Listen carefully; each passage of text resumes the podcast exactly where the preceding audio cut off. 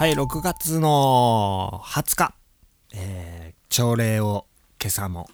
クラブハウスというね、音声メディアを通してですね、朝の6時45分から6時55分にかけて、えー、朝礼をしているわけなんですが、それのアフタートークということで、今日も、いろいろと感じることがありまして、やっと整理整頓ができましたので、えー、ちょっとお話をしようかなと思っております。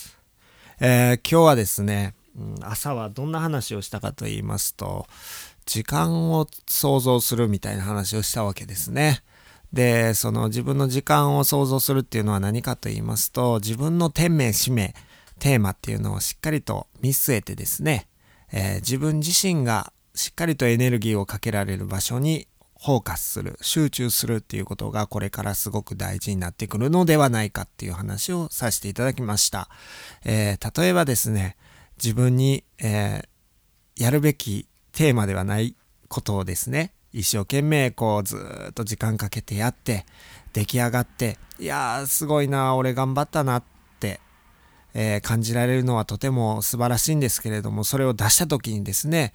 例えば自分はいいなって思ったのに、本当にプロからしたらですね、それはもう頑張ったねっていうぐらいのクオリティなんですね。どう頑張ってもどうあがいてもそれは自分のやるべきことではないことですから。でも今はいろんな、えー、例えばですね僕が今持っている MacBook Air ですかこれの中にはですねデザインソフトもえっ、ー、と音楽のソフトも動画編集ソフトも全部入ってます。これを購入することによってあたかも自分ができるように錯覚してるわけですね。そして、え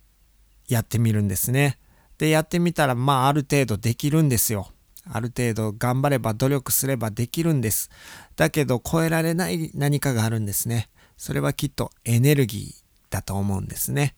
例えば僕の大好きなクロマニオンズ河本博人さん、えー、真島正俊さん、この人たちブルーハーツ、ハイローズ、クロマニオンズと3つバンドを点々とやってきてますが、えー、コード進行を見ても誰でもできるようなコード進行、そして河本博人さんに至っては歌が上手かと言ったら上手ではないタイプで、そして、えー、まあなんか変な動きをしてやってるわけですよ。でも、ライブ行ってみてください。あんな風になれません。あんな単純な、えー、音楽で人の心を震わせれるエネルギーを出すことなんてできないんですね。やっぱり本物っていうのは、えー、自分のやるべきことをしっかりと明確に持ってですね、やっているんだなっていうことを最近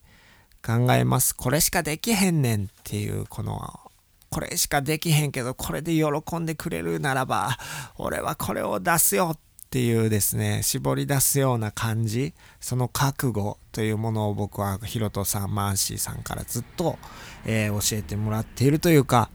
この人たちみたいになりたいっていう中に音楽ではなくてですね、ああいうエネルギーを出し続けられる、与えられる、見返りも求めずですよ。与え続ける人が本物の、え、なんじゃないかなと、えー、今朝の話をしながら感じたんですね。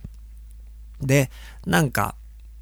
周りの現象だったり、いろんな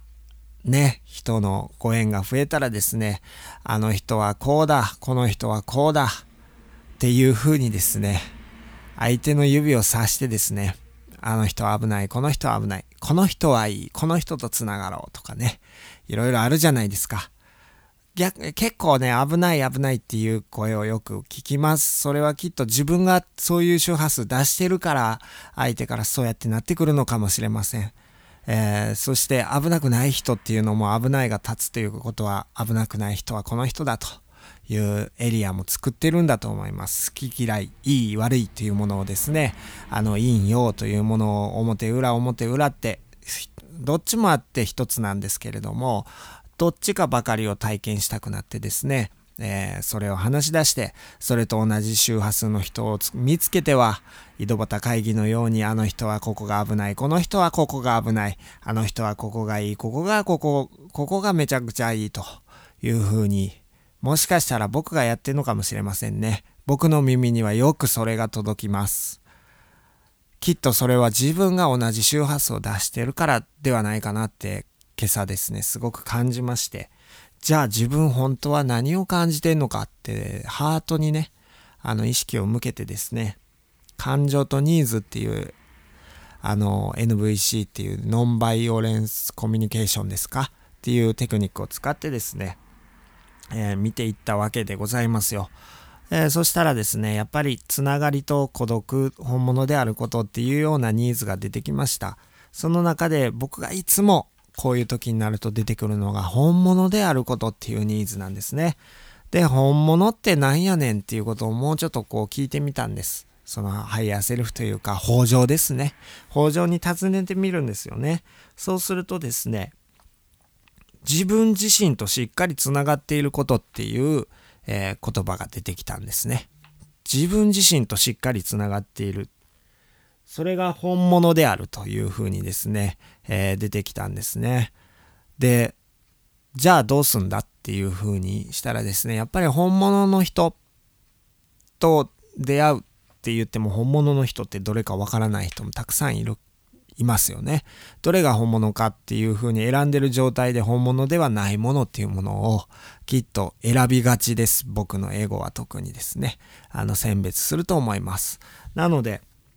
結局はですね、自分が本当にやってて喜び溢れることをですね、見返りを求めずにですね、目の前の人、目の前のこと、目の前のもの、目の前の時間に対してですね、見返り求めずに与えることだと思うんですよね。今僕にはこれしかできへんねん。せやけどこれでみんな喜ぶ思うねん。なぜなら自分の命輝いとるからこれしかできへんねん。これ出すねんっていう風にですね、その見返りを求めるこれを出したら認めてくれるかなこれを出したらお金稼げるかなそんなレベルの話じゃなくて、もう自分はこれしかできへんねんこれ出すねん与えるしかできへんねんこれしかやれへんねんっていうようなですね、ことにフォーカスして時間を使うことが本物であることであろうなと感じました。なので、